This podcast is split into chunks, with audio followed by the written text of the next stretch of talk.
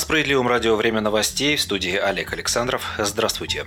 Евросоюз продлил экономические санкции против России до 31 января 2022 года. Новые ограничения с понедельника касаются доступа российских банков и некоторых компаний к рынкам капитала ЕС и на полгода запрещают финансовую помощь и брокерскую деятельность. Хуже то, что эти меры еще больше ограничивают доступ нашей страны к некоторым чувствительным технологиям, которых у самих нет. Например, в российском энергетическом секторе при добыче и разведке нефти, при производстве продукции военного или двойного назначения. Санкции также запрещают прямой или косвенный импорт импорт, экспорт или передачу всех материалов оборонного назначения и похожих товаров и технологий для конечных пользователей в России. Сохраняется замораживание активов и ограничения на поездки индивидуальным российским компаниям и отдельным персонам, что связано с называемой европейской дипломатией аннексией Крыма и города Севастополя, а также якобы преднамеренной дестабилизацией Украины. Впрочем, ничего нового в санкциях ЕС в отношении России не придумали. Россиян же больше волнует положение дел внутри государства.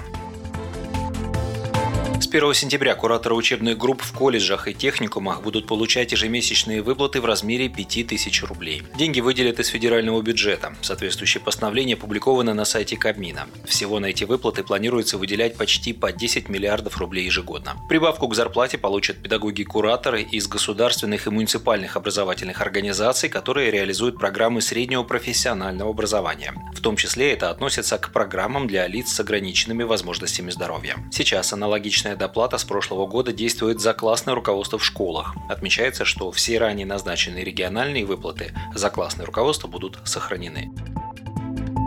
С 15 июля в России стартует программа студенческого туризма. С этого дня и по 25 августа юноши и девушки смогут путешествовать по регионам и жить в кампусах и общежитиях университетов. Об этом рассказал вице-премьер Дмитрий Чернышенко, сообщает пресс-служба правительства. В рамках программы студенты смогут путешествовать в составе групп, которые организовал их вуз. Оплатить или возместить часть затрат также должен будет он. Так обучающимся в большинстве случаев не придется платить за проезд до места питания, проживания в общежитии или кампусе принимающего вуза. При этом организовать программу мероприятий должен принимающий вуз. На выбор у студентов будет 150 экскурсий, мероприятий и разных культурно-познавательных туристических программ. Большинство из них представляет собой 2, 3, 5 и 7-дневные туры. Стоимость проживания составит от 35 до 100 рублей в сутки, максимальная цена 400 рублей с человека. Если в пакет услуг также включено питание, стоимость пребывания не должна превышать 550 рублей в сутки, говорится в сообщении Кабмина. В проекте участвуют 15 российских университетов. Так, остановиться в вузовских кампусах и общежитиях общежитиях можно в Санкт-Петербурге, Московской области, Нижнем Новгороде, Казани, Владивостоке, Ростове-на-Дону, Калининграде, Томске, Великом Новгороде, Красноярске, Барнауле, Таганроге, Владикавказе, Симферополе, Уфе и Иркутске.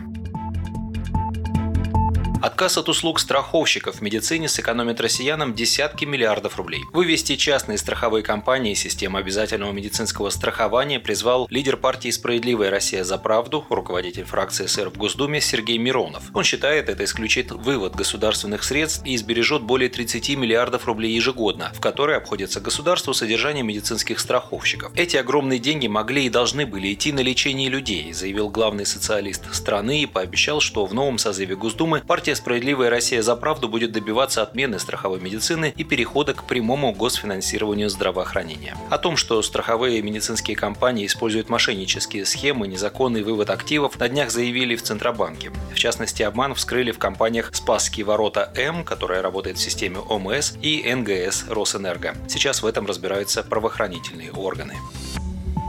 И последнее. В Москве разрешили свадьбы только в ковид-фри ресторанах. Провести торжество в закрытом помещении любого столичного ресторана или кафе без QR-кодов не получится, предупредили в мэрии города. Единственная альтернатива – свадьбы на открытом воздухе, например, в шатрах. Но и к ним могут быть вопросы, если нарушаются рекомендации Роспотребнадзора по ношению масок и соблюдению социальной дистанции. Вот такие новости. Оставайтесь на Справедливом радио, будьте в курсе событий.